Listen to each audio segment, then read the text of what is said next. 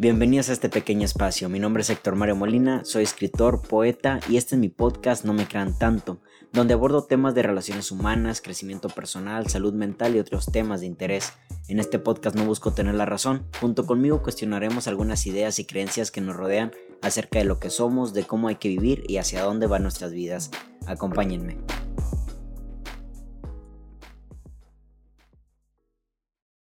En un podcast anterior ya había yo hablado de lo que para mí refiere la palabra sacrificio y que con ello carga quizás una connotación un tanto este, negativa, pero hoy acabo de escuchar un podcast que se me hizo muy interesante el cómo redefine la idea y lo pone desde dos perspectivas que justamente les voy a hablar en este podcast de eso y darme a entender que después de todas las palabras nosotros las definimos y nosotros las redefinimos para saber qué significan en nuestra vida. En mi vida sacrificio implicaba como que hacer algo que no quería, dejando a su vez algo que sí quería, ¿no? En este caso, voy a sacrificar la fiesta con mis amigos porque tengo esta tarea que hacer, ¿vale? Justamente. Y en esta, en esta ocasión, pues evidentemente lo que quería hacer era la fiesta y lo que no quería hacer, hacer la tarea, ¿vale?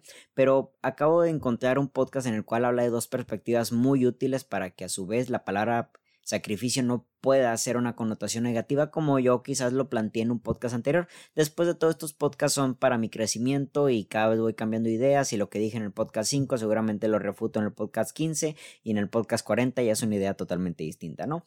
Pero ahí les da un poquito la perspectiva y creo que es muy interesante. Hay dos formas de poder ver la palabra sacrificio en tu vida, ¿no? Uno, desde la voluntad, sacrificar porque te has puesto voluntariamente al sacrificio. O número dos, porque realmente se te ha obligado a sacrificar algo, ¿vale? La, el ser parte voluntario, consciente o ser obligado por parte de un tercero. Es muy interesante todo esto. ¿Cómo sería el sacrificio voluntario? Bueno, en este caso, volvamos al tema de la tarea. Sacrifico esta noche con mis amigos porque estoy consciente de que me va a poder llevar una mejor vida económica, eh, placentera, eh, equilibrada y hasta estable el estudiar para este examen tan importante que tengo. Cuando nosotros sacrificamos algo que queremos por algo que queremos menos, también hay que tener cierta conciencia de que quizás eso que queremos menos en ese instante, ¿sabes? A su vez prolonga un plan a futuro y después de toda la fiesta se queda en esa noche y pum y se, se, acabó, ¿no? Vamos a ponerlo como que en una cuestión de pareja, en una cuestión hasta infidelidad. Muchas de las veces las personas tienden a sacrificar a sus relaciones por una pequeña noche, ¿no? Por un momento efímero de un beso, de un coqueteo con alguien más, cuando en realidad esa cosa no tiene ni siquiera un plan a medio largo plazo, sino que realmente está interviniendo en un plan más perfecto, bueno, no, no perfecto en la cuestión perfección, sino al menos más planeado con lo que conlleva una relación de pareja a largo plazo, ¿saben? Sacrificaste tu relación por un pequeño momento, ¿vale? Pero ahí no lo hiciste consciente. Ahí en esa parte iríamos a la otra a la otra perspectiva de lo que es el sacrificio, pero ahorita me entro más en ese tema. Cuando nosotros hacemos un sacrificio desde el tema consciente, pero sobre todo voluntario, hay que entender que en ocasiones sí, efectivamente estamos sacrificando algo que en su momento parece muy esplendoroso, que en su momento parece increíble, pero a su vez quizás quizás la tarea que estoy dejando a un lado por ir, por irme a eso que es efímero,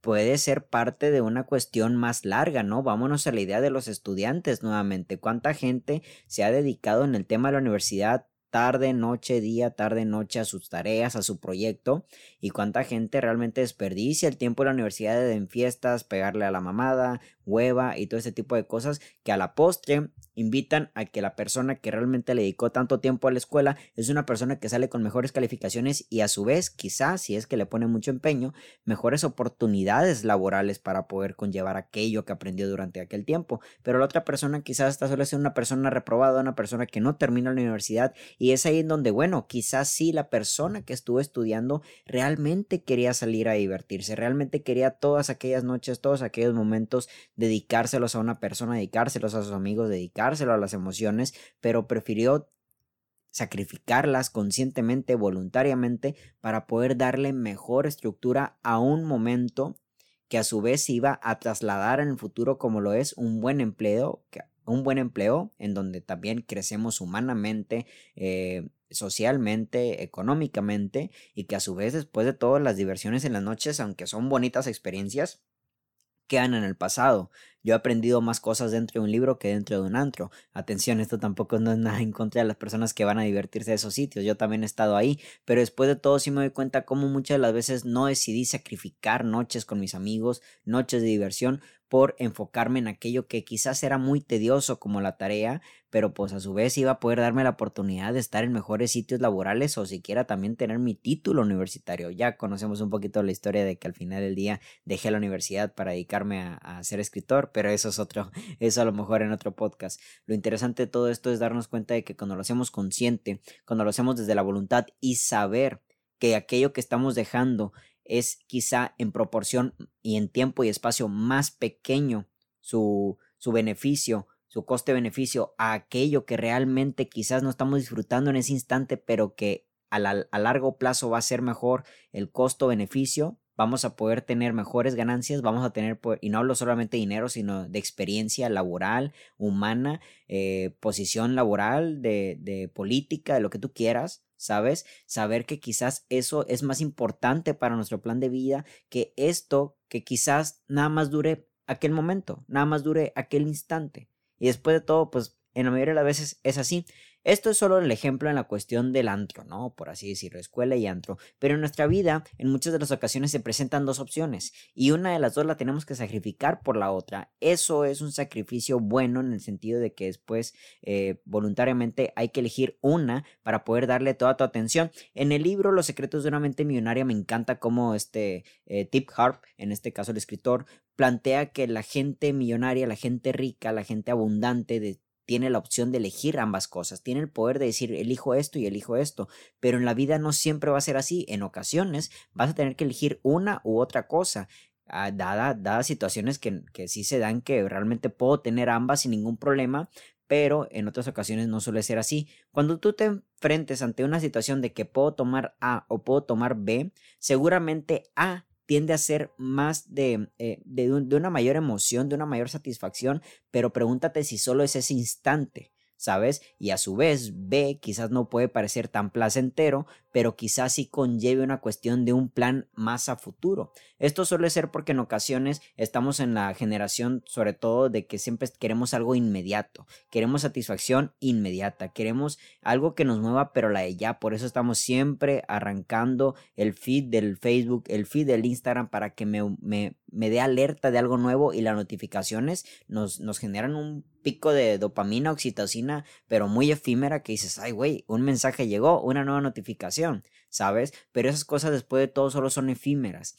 Cuando en realidad nosotros nos enfocamos en aquellas cosas que a lo mejor no son tan placenteras el día de hoy, a largo plazo son cosas que nos llevan a la vida que queremos, ¿sabes? Yo estoy totalmente consciente que los grandes sueños, los las grandes metas, por lo común al principio no generan la satisfacción que le buscamos, pero con el paso del tiempo te va dando aquella satisfacción porque justamente al principio requiere un esfuerzo, al principio requiere un sacrificio, al principio requiere hasta quizás un, una etapa de incomodidad, de incertidumbre, de mucho riesgo, en el cual pues, híjole, no sé qué va a pasar, pero apuesto todo a esto, dejo chingo de cosas que a lo mejor me generan mucho placer instantáneo en ese momento y efímero, ¿sabes? Pero por esto que realmente está alimentando y va acorde y va encaminado, sobre todo, al plan de vida que quiero. Eso yo creo que es una, una idea de sacrificio que me acabo de, de, de topar. Y en ese aspecto, pues sí, estoy dispuesto a sacrificar muchas cosas, porque hay muchas cosas que en un momento de placer, ¿sabes? Te puede dar eh, una satisfacción instantánea, ¿sabes? Pero realmente que esto vaya a promover mi vida hacia adelante o que esté interviniendo en algo que quizás no me genere tanto placer, pero sé que a la larga va a ser algo increíble en mi vida, pues oye, ¿sabes qué? Sacrifico A para obtener B.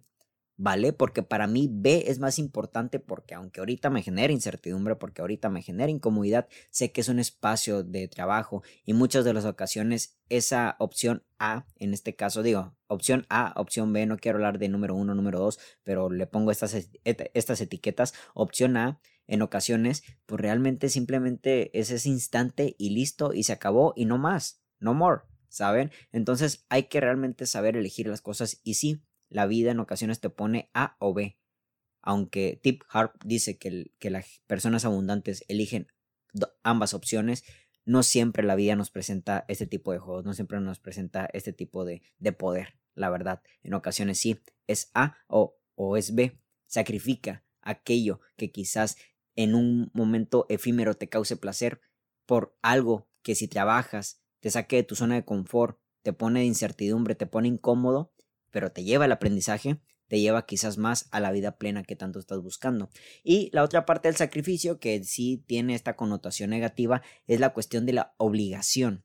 ¿Saben? Yo creo que no hay nada más feo cuando se te obliga a algo. Cuando, cuando alguien te dice que, te, que, que, que se te obliga a hacer esto, es porque justamente de, de, entrada tú no tenías ganas de hacerlo. Y al no tener ganas de hacerlo, obviamente implica de que de tu parte no hay la conciencia y la disponibilidad de acción. ¿Saben? Y yo creo que es ahí el sacrificio malo, cuando de plano tienes que sacrificar algo porque se te obliga, porque la sociedad te dice tienes que hacer esto sí o sí, y bueno, pues ahí sí sacrificas tus sueños porque la gente te está empujando a hacer otro tipo de cosas. Pregúntate, pregúntate si el sacrificio lo estás haciendo desde la conciencia voluntaria de que tú decides hacer esto y no lo otro.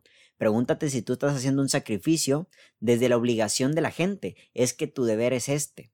El deber que nos pone la gente no es el deber real, no es el deber en sí del propósito de nuestra vida. Mucha gente te va a decir que tienes que hacer A, B, C y D y listo. De hecho, ustedes mismos eh, cuestionen este podcast, ¿saben? Al final de cuentas, aquí no se está obligando a nadie, pero a veces la religión, nuestros padres, el gobierno, eh, ciertas cúpulas de, de, poder, ciertos organismos sociales te dicen tienes que ir por este lado, ¿no? Hasta las redes sociales como que ya nos están diciendo ahora todo lo chingón, todo lo bueno está en la izquierda, todo lo malo está en la derecha y justamente hay que como que encontrar un equilibrio para que todos no estemos de acuerdo tal cual, pero sí podemos fomentar un bienestar en común. La cuestión aquí es de que no hacerlo por obligación y desde la obligación quizás sí privarnos de cosas que queremos y a su vez ahí estar sacrificando cosas más increíbles. Pero eso es lo que voy. Realmente yo creo que el sacrificio malo es cuando es obligado, cuando de plano la sociedad, la gente, papá, mamá, los hermanos, los amigos, la pareja te dice tienes que hacer esto o no tienes que hacer esto.